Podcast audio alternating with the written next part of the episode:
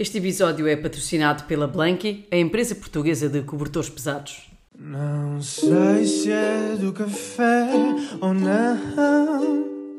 Se são só macaquinhos na cabeça.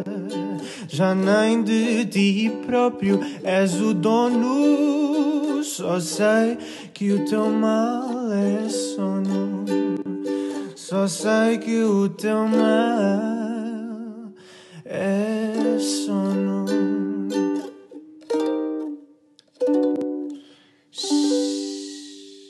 Olá a todos e sejam bem-vindos a mais um O Teu Mal é Sono. Nós ainda estamos de ressaca de uma das semanas mais agitadas nas nossas vidas, vamos certamente precisar de férias, mas mesmo assim conseguimos ter um tempinho para gravar mais um episódio. É um tema muito pedido. Uh, vamos falar de nutrição e sono com a Inês Mazagão. A Inês é nutricionista, licenciada pela Faculdade de Ciências da Nutrição e Alimentação da Universidade do Porto e atualmente frequenta o mestrado em Nutrição e Saúde e Precisão pela Escola Europeia de Ciências da Saúde. Isto Uau. é só para treinar Ado o meu espanhol. Adorei, Sofia, adorei, sim, para o fim de semana. Pronto. É só para verem, pronto, que afinal consigo falar uma, uma outra língua.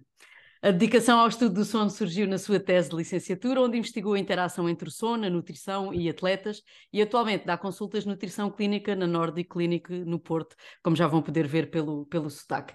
Olá Inês e obrigada por teres aceitado o nosso convite. A minha, a minha primeira pergunta é quantas pessoas é que se enganam a dizer o teu apelido? Porque eu sou assim, sei que eu também sofro da mesma coisa. A segunda é, é o que é que, de maneira muito geral, não é? Porque senão ficámos aqui o dia inteiro, o que é que é ter uma alimentação saudável? Até quando, mesmo quando aconselhamos no sono, dizemos assim, tem que ter uma alimentação saudável, afinal, o que é que é, o que é, que é isto? O que é, que é isto? Uh, exatamente. Em primeiro lugar, uh, obrigada pelo convite. Sou fã do vosso projeto, uh, sou vossa, do vosso trabalho e, portanto, estas iniciativas de falar um bocadinho mais sobre o sono e desmistificar algumas coisas são muito bem-vindas e, portanto, eh, que continuem durante muitos anos com, com este belíssimo podcast. Uhum. Obrigada. Em segundo lugar, há muita gente que se engana a dizer o meu nome.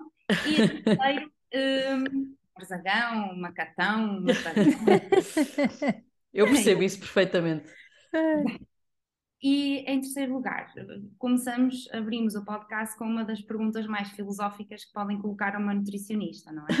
Que é ter uma alimentação saudável.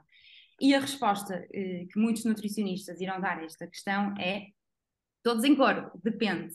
Depende. É a nossa é. resposta favorita também no sono. Exato, estão familiarizadas. Uh, a questão de, quando nós falamos numa nutrição mais personalizada, é importante uh, que nós nos centremos no paciente. Portanto, quem é o paciente, o que é que faz o paciente, qual é a profissão do paciente, quais são os objetivos do paciente, uh, e depois aprofundar um bocadinho mais a história clínica nomeadamente quais são os níveis de stress percebidos por este paciente, qual é a, a, qualidade das relações interpessoais deste paciente, como é que dorme este paciente, e depois a, a questão de mais clínicas propriamente ditas, nomeadamente uh, uh, os distúrbios, algumas condições, algumas doenças, e portanto isso é que vai, uh, este conjunto de características, quem é o nosso paciente, é que vai fazer com que nós consigamos adaptar o plano alimentar não é? Utilizar esta alimentação saudável, mas de acordo com o paciente que nós temos à nossa frente. Por exemplo, se hum. formos ver uma, a dieta mediterrânica, que é uma das dietas mais condecoradas pelos seus benefícios inerentes à saúde, é uma dieta que, sem dúvida, eh, é, é, é, excelente na questão da promoção da saúde e prevenção da doença, mas, por exemplo, um, um, quando nós vamos uh, avaliar uh, uh, os diferentes alimentos e porções da dieta mediterrânica, temos a questão dos cereais integrais, não é? Uhum. Ela muito ao consumo de cereais integrais. Se à minha frente tiver um, um doente celíaco, em que o tratamento de primeira linha é a evicção de cereais integrais, nomeadamente trigo, cereia e, e cevada, uh, à, partida isto, estes claro. dois conceitos vão chocar, claro. não é? Adaptar à, à, àquilo que nós temos à nossa frente, ao nosso paciente. Claro. Claro. Inês, perguntava-te agora hum, de que forma é que o sono afeta a forma como comemos? Uh, porque eu acho que esta é a parte que a maioria das pessoas só se apercebe quando sai à noite, que no dia a seguir percebe que é capaz de estar com mais fome, uh, ou de comer coisas que se calhar nem, nem costuma ter assim tanta vontade de comer, mas nós não pensamos muito nisto. Um, e às vezes até é aquela coisa, ai, hoje apetece-me doces, ou hoje, comi, hoje tenho tanta fome, mas às vezes nem pensamos no motivo. Muitas vezes pode ser o sono. Exatamente. Uh, é muito interessante esta relação. Eu, quando comecei a estudar mais a interação entre o sono e as ciências da nutrição, deparei-me que, efetivamente, os mecanismos que controlam o comportamento alimentar sobrepõem-se a mecanismos uh, de regulação do sono ou da produção do sono. E, portanto, este sistema o que vai fazer é enviar sinais relativamente à nossa fome, à nossa saciedade e à nossa adiposidade. E o que é que eu estou a falar assim eh, de uma forma mais concreta? Estou a falar de hormonas que são produzidas ao nível do sistema nervoso central, nomeadamente no hipotálamo. Basicamente, este sistema vai enviando sinais que dizem respeito ao nosso estado energético, à nossa fome, à nossa saciedade e à nossa adiposidade. E quais é que são as hormonas que estão por trás disto? Aquelas que são mais conhecidas. É a CCK, é a grelina e é a leptina. Ok? focando-nos eh, principalmente nestas duas últimas, portanto, a leptina e a grelina. Para quem gosta de mnemónicas, leptina lessens your appetite, portanto, diminui o nosso apetite. Grelina, grelin, greatens our appetite, portanto, aumenta a nossa fome. E como é que isto uh, se procede ao longo do dia? Portanto, a produção de leptina vai sendo uh, gradualmente aumentada ao longo do dia, exibindo os seus níveis máximos à noite, mas também a leptina é secretada após a refeição, portanto, sinaliza que já estamos plenos, já estamos uhum. satisfeitos, podemos uh, cessar a, a refeição e a alimentação. Por outro lado, a grelina, o que acontece é que ela antecipa as refeições, portanto, ela vai sendo produzida antes de nós nos alimentarmos. Portanto, é aquela que nos diz: olha, já estamos com fome, vamos parar uh, para fazer a refeição e para comermos. Agora, nesta questão que a, que a Bruna estava a questionar, na privação do sono, as coisas mudam um bocadinho. Portanto, aquilo que nós verificamos é que, em primeiro lugar, estes níveis de leptina noturnos ficam mais diminuídos, portanto, a amplitude da produção de leptina fica mais diminuída, e depois das refeições, o, os picos de produção de leptina são mais discretos, portanto, são mais uhum. baixos. Ou seja, é como se nós estivéssemos a comer e, e, e, não ficamos tão saciados, não ficamos tão saciados. E por outro lado, estamos a ser novamente castigados porque os níveis de grelina, que é a hormona que nos dá a fome e o apetite, ficam aumentados. Portanto, estamos a comer e não ficamos saciados, ao mesmo tempo que também temos mais fome. E obviamente isto é um duplo efeito, é assim uma bomba. É uma combinação explosiva. Exatamente, exatamente. E depois isto manifesta-se ao nível de, de, de, uma maior ingestão alimentar, normalmente por alimentos de elevado valor hedónico, não é? Os docinhos, as bolachinhas, as pipocas. e é aí que nós, que nós vemos efetivamente, efetivamente a relação. Mas há uma coisa também interessante. Uh, estamos a falar da privação do sono, não é? Portanto, de que forma é que a privação do sono afeta uh, a ingestão alimentar, podendo fazer com que nós uh, comamos mais, mas ao mesmo tempo a extensão do sono faz com que nós tenhamos um maior controle sobre esta mesma ingestão. Há um trabalho muito giro publicado no ano passado no JAMA, em que eles pegaram num grupo de pessoas, dividiram-nos. Um deles, um, eh, eles foram aferir uh, o número de horas de sono que eles estavam a, a, dormir, bem como a sua ingestão energética, ou seja, quantas calorias é que eles estavam a comer, e no outro uhum. grupo, eles pegaram e, e simplesmente instruíram-nos, uh, uh, deram-lhes recomendações acerca da sua higiene do sono. Portanto, uhum. olha, uh, tu tens que aumentar o número de horas de sono, aqui estão algumas guidelines que tu deves seguir para conseguir dormir mais. Nada, na, ou seja, não houve instruções relativamente à alteração energética, estilo certo. de vida. Sim, sim. Dieta, foi só mesmo, olha, tens aqui, vais dormir mais. E os resultados são espantosos, porque com o aumento, eh, foram cerca de 1,2 horas de extensão do sono, fez com que eles ingerissem cerca de menos 270 calorias por dia, comparativamente ao outro grupo, que, que não teve instrução rigorosamente nenhuma. Uhum. Portanto, o método grátis para que nós consigamos uh, melhorar a nossa ingestão energética é efetivamente estendermos o sono, isto é brutal. Fiquei muito contente. Sim, sim, e é tão pouco falado, não é? Porque tu, mesmo no contexto de ginásio e aqueles que já frequentei, sim. muita gente fala sempre o exercício, a alimentação, mas do sono a mim ninguém me falou um, de absolutamente nada, não é? Até uh, fazemos aquela avaliação inicial e, e mede-se a massa gorda e não sei o quê, e a altura, não é? E não se fala de nada do sono. Sim, mas estava a dizer assim, olha, tens andado a dormir bem, mas eu acho que também é por algum desconhecimento e felizmente isto também está a mudar um bocadinho, já não é, já não é assim tanto. E, e pronto, já percebemos também porque é que esta privação de sono e, eu, e, eu, e, esta, e esta também prevalência da obesidade, não é como é que elas se relacionam uma com a outra, porque de facto são duas epidemias que, que têm esta relação bidirecional. Um, outra pergunta também muito frequente é porque é que ficamos tão sonolentos depois de, de comer? Tem a ver com, com a hora, com aquilo que se consome? Isto é uma pergunta uh, muito interessante. Ora então, existem alguns mecanismos por trás uh, desta sonolência pós-prandial, não é? Ou seja, esta sonolência que, que nos dá depois de comer. Efetivamente, ela parece ser mais proeminente depois do almoço e não tanto uh, nestes horários mais tardios. Portanto, depois do jantar nós não sentimos tanto esta sonolência. Mas então o que é que está por trás deste mecanismo? Em primeiro lugar, podemos falar da ativação do sistema nervoso parasimpático, que é um ramo do sistema nervoso autonómico, que tem por base a questão do rest and digest.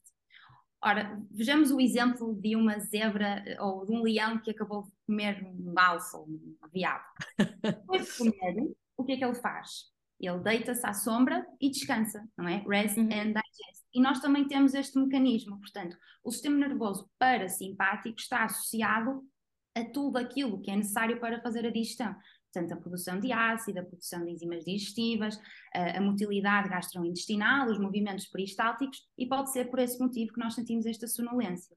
Depois também há outras razões, nomeadamente a produção de uma enzima, de uma hormona que se chama colicistoquinina, a CCK, que é produzida quando nós temos proteínas e gordura na nossa refeição. Ela é produzida nas nossas células endócrinas e é chamada uma gut-brain peptide. Portanto, ela de alguma forma consegue comunicar com o nosso sistema nervoso central. Então, o que ela vai fazer é dar início àquilo que nós chamamos da síndrome da saciedade. Portanto, uhum. diminuição da atividade motora, a sonolência, a apatia e o retraimento social, não é? Nós não, não, não, é aquele descanso depois do almoço, não nos apetece falar com ninguém, Pá, agora vou descansar aqui 10 minutinhos. É, é isso. Uh, e, portanto, esta ativação da CCK também pode estar relacionada com uh, esta, esta síndrome da saciedade e com o retraimento social e com, com a sonolência. Em terceiro lugar, e, e, eu julgo que é mais este e outro, uh, tem que ver com a quantidade de hidratos de carbono que temos na refeição. Okay. Ora, os hidratos de carbono, principalmente de alto índice glicémico, promovem a ação de uma hormona que é chamada insulina. Ora, o que a insulina vai fazer é pegar em aminoácidos da refeição, temos vários aminoácidos, quando temos proteína, temos vários aminoácidos, mas aminoácidos específicos, que são chamados os aminoácidos de cadeia neutra, a tirosina, fenilalanina, isoleucina, leucina, e vai mandá-los para tecidos periféricos, nomeadamente o tecido muscular, o tecido hepático, o tecido adiposo. Isto vai fazer com que haja mais espaço para o triptofano, que é outro aminoácido, mas que circula na corrente sanguínea ligado à albumina, e que este triptofano tenha mais espaço no transportador ao nível intestinal. Portanto, é como se a insulina desse mais lugares ao triptofano neste autocarro, que vai direto ao cérebro, atravessa a barreira hematoencefálica e dá origem à equação de conversão triptofano-serotonina. E, portanto, sendo a serotonina um neurotransmissor associado ao bem-estar, ao relax, à felicidade, também, também há alguma justificação por trás de, desta questão dos hidratos de carbono de alto índice glicémico. E uhum. depois, uma quarta razão, que acho que vocês até a devem conhecer melhor do que eu, que tem que ver com a dívida de sono que nós temos à cama, a sleep debt. Parece que quanto mais horas nós uh, devemos à cama, mais isto nos vai cascar depois das refeições. Claro, é verdade. Claro. Esta é uma, essa é uma questão gira. Eu fiquei a pensar, ou seja, o, quase que nos coloca o organismo nesse estado de descanso para fazer a digestão melhor, no fundo. É quase um auxiliar para, para o processo digestivo. Um, outra coisa que, que nos costumam perguntar muito é se uh, faz mal comer um snack antes de deitar. Às vezes dá ali aquele ratinho, especialmente se ficarmos até mais tarde acordados e hum, há sempre aquela coisa de vou comer uh, e deitar-me, ou não devia comer porque na verdade não preciso de energia absolutamente nenhuma para, para agora, mas depois posso acordar com fome. É sempre ali aquela decisão. Certo. Ok, então acho que há aqui muitas questões. Olha, partindo da, da ciência e depois passando para a prática, porque acho que às vezes as coisas mudam um bocadinho, aquilo que a evidência científica nos diz é que uma maior ingestão energética, ou seja, de calorias, ao final da tarde, portanto, no, na segunda metade do dia, final de tarde e início da noite, está associada a um aumento da frequência de despertar durante a noite e um aumento do tempo de latência do sono. Isto pode ser devido ao processo digestivo per se, porque ao uhum. aumentarmos a temperatura corporal, isto também vai prejudicar a síntese de melatonina, não é? Que nós sabemos que tem que baixar a temperatura corporal para dar início à síntese de melatonina, que inicia o sono. Portanto, nesse sentido, uh, devemos concentrar talvez uh, uma maior concentração, devemos alocar uma maior quantidade de calorias na primeira parte do dia e depois ao longo do dia irmos diminuindo. Contudo, uhum. na prática não se verifica, porque temos pessoas diferentes, com necessidades diferentes, com vidas diferentes, com rotinas diferentes e, portanto, é adaptar. Eh, eu tenho alguns pacientes que têm esta necessidade de, fazer uma ceia antes de dormir porque se sentem mais confortáveis. Uhum. Eh, agora, é uma ceia, é um snack, não é uma francesinha às 10 da noite. Claro. Eh, é fazer sempre esta gestão, portanto, é, é, é, não estar cheio de fome, mas também não estar muito empanturrado, é? porque isto vai com certeza prejudicar o sono, diria claro. assim. Claro. Depende, mais uma vez. E se tivermos optado por não, não comer esse, esse snack e à meia-noite acordarmos com fome, o que é que devemos fazer? Devemos levantar-nos e, e, e, tratar disso e que alimentos é que aconselhas, ou aqueles que não aconselhas mesmo, se calhar é mais, mais fácil, não é? Para quando se acorda à noite. Bom, uh, pois lá está. Esse é, já é, também é, é, são, uma, é, são caixas de Pandora sempre a abrir-se. Sempre, está, há várias. Nós temos aqui todas. É, impressionante. Uh, lá está. É, eu acho que a questão do, do acordar são os tais uh, mecanismos de, que, que, nos promovem a ingestão, os tais mecanismos orexigénicos, não é? Que, que aumentam a nossa fome, aumentam o nosso apetite. Uh, eu diria que, que lá está, uh, uma vez que a pessoa muito possivelmente também tornará a deitar-se, não é? Digo eu, portanto, não, não seria uh, também muito inteligente ter uma refeição muito pesada, não é? Claro, claro. portanto, recorrer a, a, a, snacks como um iogurte com frutos oleaginosos e sementes, uma banana enrolada em manteiga, e estou-me a lembrar de, de, de possíveis ceias uh, e, e, que aquilo que eu poderia aconselhar, mas não sendo isto um, um, um hábito como uma pessoa levantar-se uhum. à meia da e ir comer, não é? Porque isto, obviamente, terá outras complicações associadas e outros, outras condições associadas, porque não, não é normal nós, nós termos essa necessidade de acordar à meia da noite para ir comer, com fome, não é? Diria assim. Portanto, sempre uh, snacks, uma, uma peça de fruta e frutos oleaginosos, por exemplo, um, uh, uma bebida quente, por exemplo, eh, aquilo que também trouxer conforto à pessoa, também pode Sim. ser um muito individual. Eu, acho que é, um, é, sempre um bocado mais isso, é mais conforto do que, ou seja, é uma coisa mais emocional do que propriamente uma necessidade fisiológica de, de, de se comer à noite. É muita coisa que já vem desde, até desde que nós somos bebés, não é? Há Sim. coisas que ficam, há pessoas que ainda bebem o leite, leite, antes de dormir porque lhe dá algum conforto, não é? Sim, eu, olha, a questão do leite, Sofia, acho muito giro, porque lá está, o leite é um teletransportador para momentos da nossa infância, porque era o leitinho uh, que era feito com muito amor pelos nossos cuidadores, pelos nossos pais, e portanto preenche ali um espacinho, uh, não é que nos traz algum conforto uh, antes de dormir.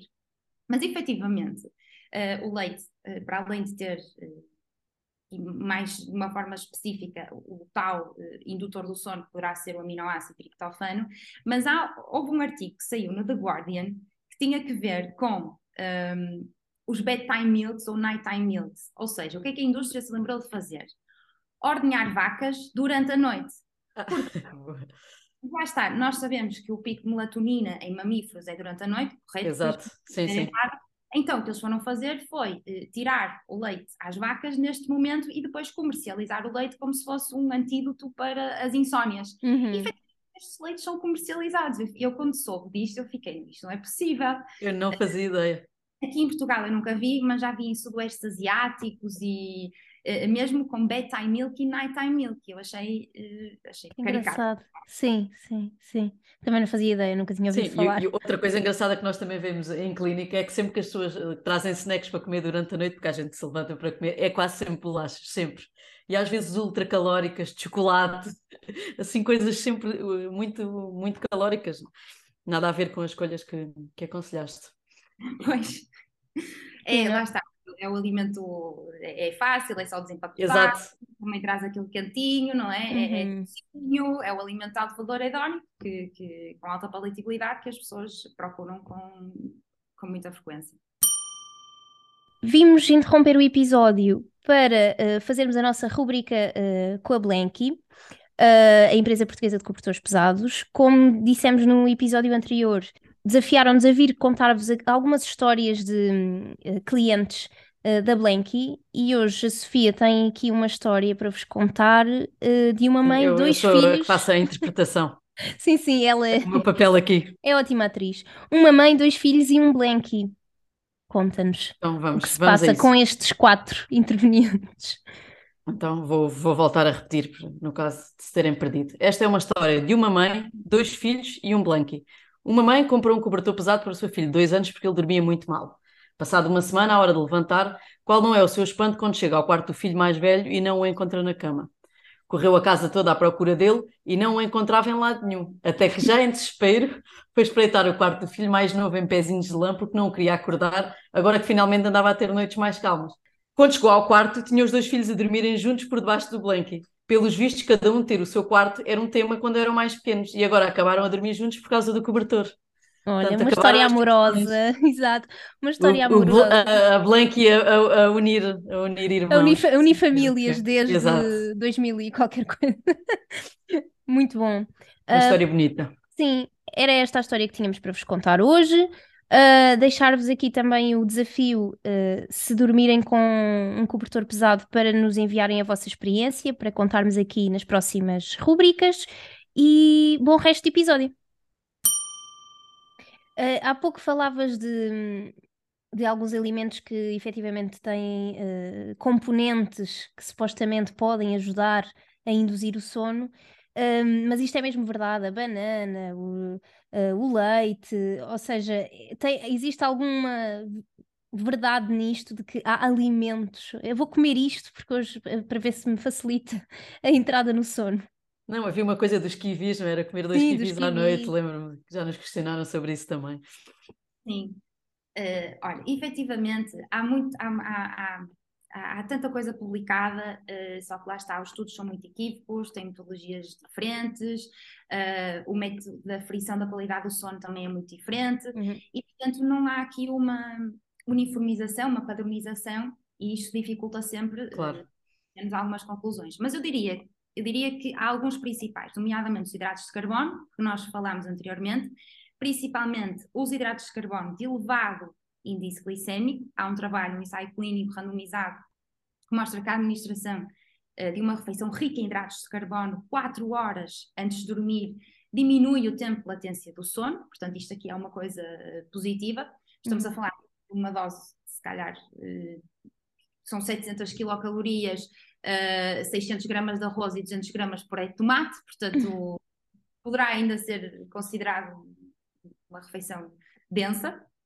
Um, depois, poderíamos falar também uh, do triptofano, propriamente dito, ou seja, de alimentos fornecedores de triptofano. O triptofano uh, está, por exemplo, no peru, no frango, nos vegetais de, de, folha verde, nos ovos, no leite e nos lácteos, mas também nas uh, sementes, particularmente nas sementes de abóbora. E há um trabalho muito giro em que eles pegaram uh, em, em, em, alimentos fornecedores de triptofano, foram as sementes de abóbora, e combinaram-no com uh, os hidratos de carbono de alto índice glicémico, no caso a dextrose.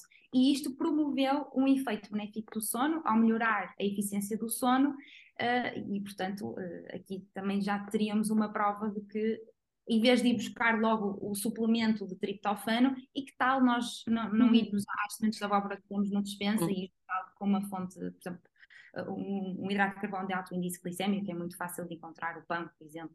Uhum. Mas a minha dúvida é, ou seja, é uma coisa imediata ou tem que ser uma coisa continuada? Para aumentarmos neste, os níveis de triptofano?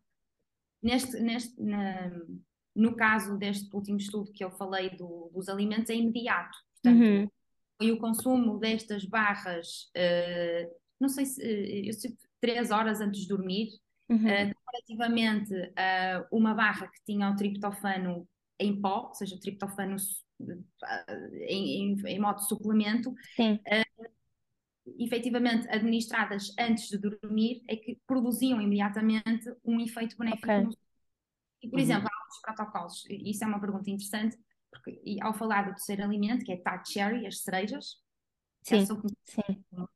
acho que podemos fazer essa, utilizar esse termo, hum, eles o utilizaram, há vários estudos publicados, ensaios clínicos, têm resultados muito interessantes, e um deles falava exatamente de sumos concentrados de cereja, deste tipo de cereja, são cerca de 90 a 100 cerejas, é bastante uhum. concentrado, e aqui o protocolo era de manhã ao acordar e à noite antes de dormir. Portanto, eles aqui utilizavam uh, estas duas formas, mas aqui uh, o interesse da cereja poderá ter que ver com a sua riqueza em compostos fenólicos, tem propriedades anti-inflamatórias e antioxidantes, e também pelo seu elevado teor em melatonina. Num dos trabalhos, eles foram averiguar a excreção do principal metabolito da melatonina e verificou-se que esta uh, estava a ser excretada e bem como houve um efeito benéfico no sono. Uhum. Uh, portanto, a, as cerejas uh, são muito interessantes. Há muitos ensaios clínicos publicados nesse sentido, com melhoria da eficiência. Mas é, mas é preciso muita cereja. Mas é preciso muita cereja, por isso é que as pessoas não. Sim, sim, pessoal, é preciso muita cereja. Aos suplementos, não é? Sim, sim. Claro. E o magnésio ou a vitamina do complexo B12, há alguma, alguma relação? Olha, isso é uma pergunta interessante. Aquilo que nós estávamos a falar anteriormente da questão dos hidratos de carbono de alto índice glicémico ter um efeito promotor no sono, porque possibilitam esta equação de conversão triptofano, serotonina, melatonina. Ora, esta equação de conversão, para ser dada de forma otimizada, necessita de cofatores. Todos estes cofatores são cofatores nutricionais. Estamos a falar uhum. de nutrientes, vitaminas e minerais. Quais é que são? As vitaminas de complexo B, como tu disseste, Sofia, portanto, B9, B6 e B12. Exato, todas. Os minerais, zinco e magnésio. Portanto, efetivamente, elas podem ter, de alguma forma, um efeito indireto na melhoria desta equação de conversão propriamente dita. Sim, exatamente. Interessante. E, e alimentos que devemos mesmo não consumir à noite, eles proibidos? Pronto, uh, os alimentos Uh, lá está, as refeições muito pesadas, que normalmente têm muita gordura e muita proteína, os cozidos, as francesinhas, etc. Eh, porque vão comprometer, lá está, o aumento da temperatura corporal, etc., que já falamos anteriormente. Uhum. Pois eu diria que uh, os estimulantes do sistema nervoso central, não é? Estamos a falar do álcool, que muitas das pessoas julgam que até os põe mais ativos, não é? Sim. Mas na verdade, por causa da desinibição social e tudo mais, mas a verdade. De certa é forma, sim, não é? Mas depois. Sim, exatamente. O álcool é um sedante e uh, a sua ingestão vai comprometer a arquitetura do sono ao diminuir o tempo uh, passado em sono REM, uh, não é verdade? E, portanto, Sim. a partir do álcool vai prejudicar o sono nesse sentido. O efeito vai sendo amenizado, vai, vai sendo, o álcool vai sendo excretado ao longo da noite e é por isso que interfere nesta tal arquitetura. E depois, obviamente, vamos falar de, de, do café, da cafeína, da teína. Sim, em Portugal, em Portugal ainda, depois de jantar, ainda há muita gente a beber muita café. Muita gente mesmo, verdade. Eu fico impressionada, inclusivamente em círculos de profissionais de medicina do sono. Muita ah, gente a beber café. Sim, sim, sim, sim, eu ainda fico. Passa por uma vida académica sem, sem, sem cafés e, vida no geral, não é? Nós recorremos a esta substância porque nos incute propriedades verdadeiramente homéricas. Nós temos uma capacidade de trabalho brutal, não é? Com a cafeína, é por isso que a tomamos. Um, mas efetivamente ela é feita ao sono. Porquê? Porque ela vai um, ainda que trollar, se posso usar este termo, é? Exato. Está bem aplicado. Está, está bem. Ela vai literalmente uh, a, a, cafeína e a adenosina, a adenosina é o nucleosídeo que está implicado na, no processo homeostático, homeostático do sono, não é? Na, na, tal acumulação da adenosina da pressão do sono. E, portanto, o que a cafeína vai fazer, sendo que fica em circulação cerca de 5 a 12 horas, dependendo uh, da parte genética da pessoa, quão rapidamente é que ela metaboliza a cafeína.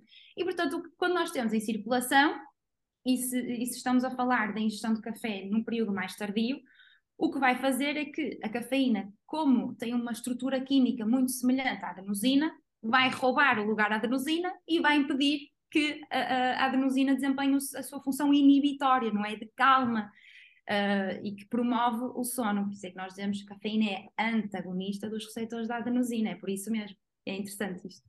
Sim, sim, sim, é tem um mecanismo giro. E falando em cafeína, queríamos falar aqui um bocadinho sobre os trabalhadores por turnos e a questão da alimentação. E eu, falo por mim que às vezes não é muito fácil, de como é que se faz esta gestão da alimentação quando vivemos. Eu já vi a Bruna a comer bolachas. Ao contrário, eu como tudo à noite. É cereais, é bolachas, é iogurtes, é o que der para estar acordado. É o que aparecer à frente. Uh, sim, é o que aparecer à frente e no dia a seguir continua. Um, mas como é que nós gerimos este, este craving do, durante o dia seguinte e mesmo durante a noite, que, que não é muito fácil? eu, eu acho que, que, que, vai ser sempre um pouco ingrato e não, não, vai, não vão ter a vida facilitada. Honestamente, devo dizer isto, porque vai ser muito difícil de controlar.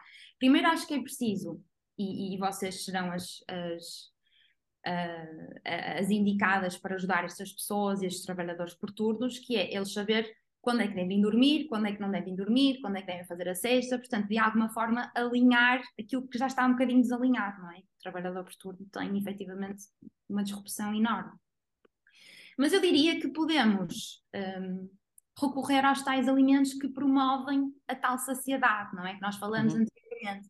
Portanto, a, a, a refeições ricas em proteína, refeições ricas em gordura e controle glicémico das refeições é muito importante porque nós sabemos que quando existe privação do sono, a, a nossa tolerância, entre aspas, para lidar com hidratos de carbono também diminui, porque temos a questão da resistência à insulina. Portanto, não só ficamos com mais apetite, não só nos apetece os tais alimentos de alto valor hedónico, como também temos menor dificuldade a nível fisiológico, digamos assim, de lidar com eles. Não é tão fácil fazer a sua gestão. Portanto, eu diria que esta, esta questão da manipulação e fazendo o controle glicémico das refeições, Portanto, aliar sempre os tais hidratos de carbono com uma fonte de gordura e com uma fonte de proteína, promovendo a saciedade, é meio caminho andado para que nós eh, consigamos ficar saciados durante mais tempo e colmatar de alguma forma esta desregulação eh, nas hormonas implicadas na, na fome e na saciedade.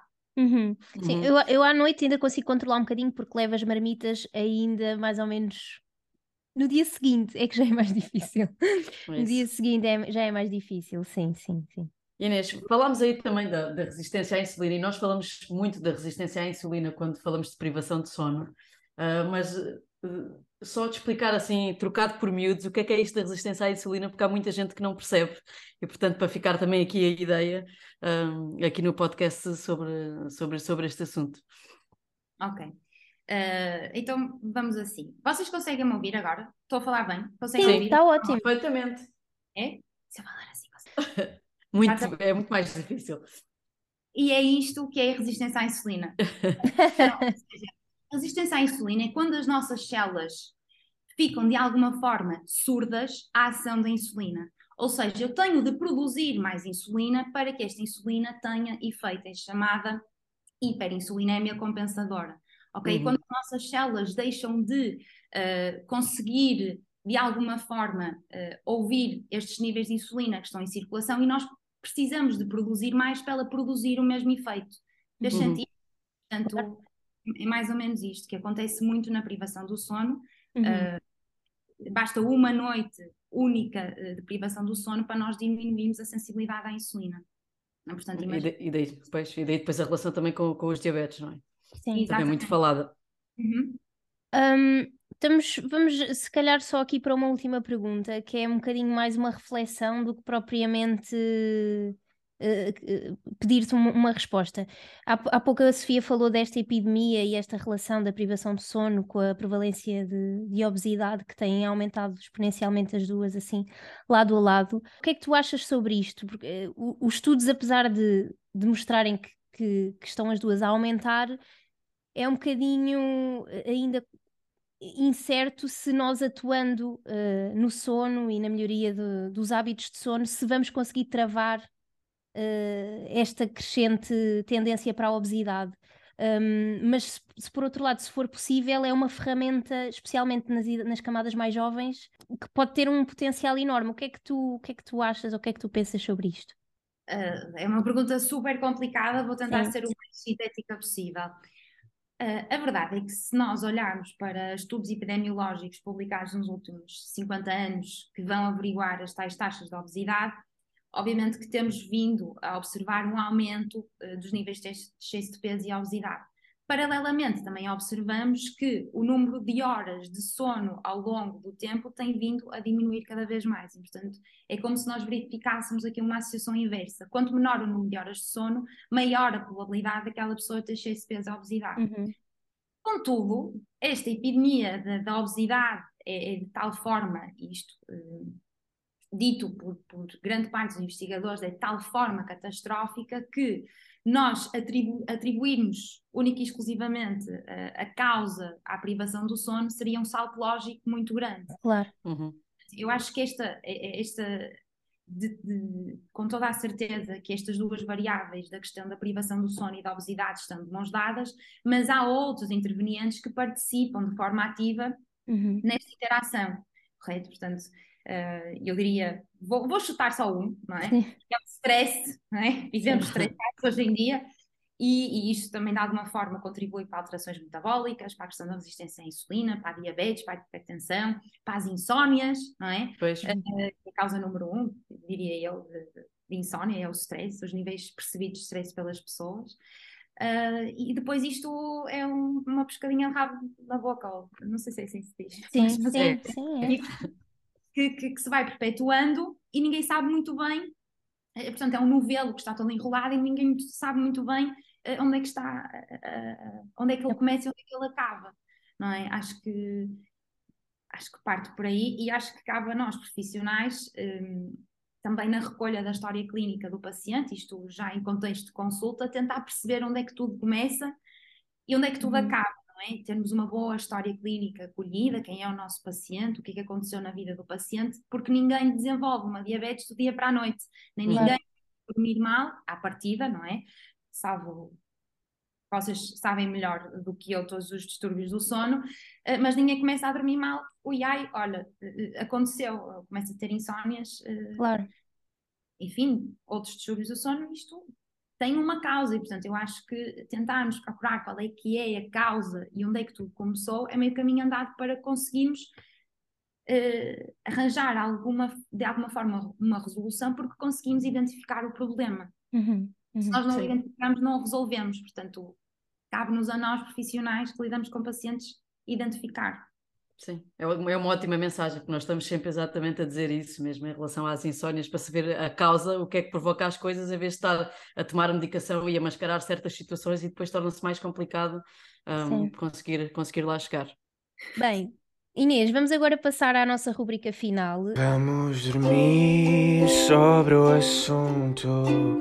Vamos dormir sobre o assunto e perguntar a quem sabe o que falar para dormir sobre o assunto. São três perguntas rápidas, como sabes, porque és ouvinte, portanto já é um bocadinho batota. A primeira é se, é se és uma pessoa do dia ou da noite e porquê? Olha, eu acho que sou uma pessoa intermédia. Eh, tanto me consigo adaptar à noite como ao dia. É ótimo, é ótimo. Já fiz aqueles questionários, dei uhum. pronótipo intermédio e também já testei geneticamente e também dei intermédia. Ah, uau, portanto, tens a certeza absoluta. Exatamente, mais certeza é impossível. Está portanto, aqui nem sequer são palpites. Não, eh, eh, no início eram palpites. Eu, hum, mas eu também consigo para a noite e para o dia, consigo para os dois. Mas efetivamente, pois, olha, uh, confere, concretiza-se porque está para os dois, sim. Tudo certificado e testado com, com o certinho azul. queria, só, queria só acrescentar que isto não é batota, não é? É assim, se uma pessoa ouve o podcast, obviamente tem benefícios nesta claro. parte, portanto é justo. Uh, e qual é o maior desafio que tu tens com o teu sono?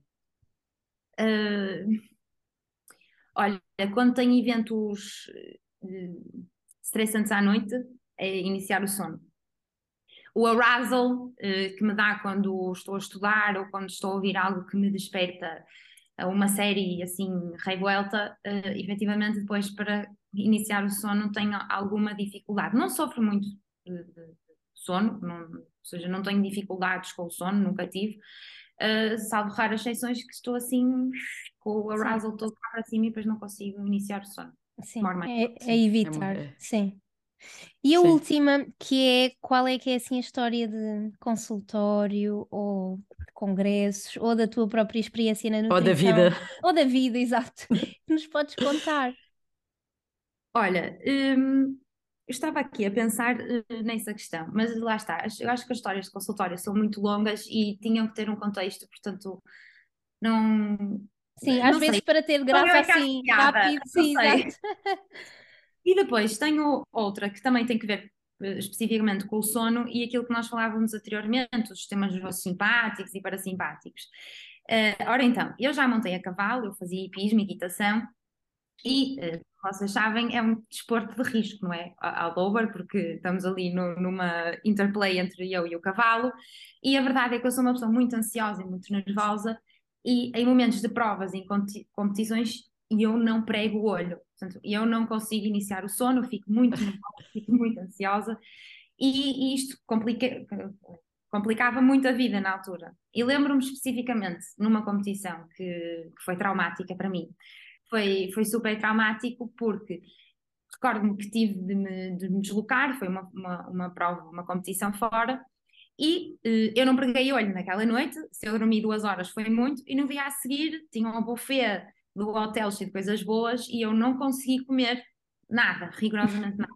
A única coisa que eu consegui comer foi, ou beber, foi um sumo de laranja incutido pela minha mãe, tipo, vais beber sim ou sim, não vais ficar o dia todo sem comer. Claro.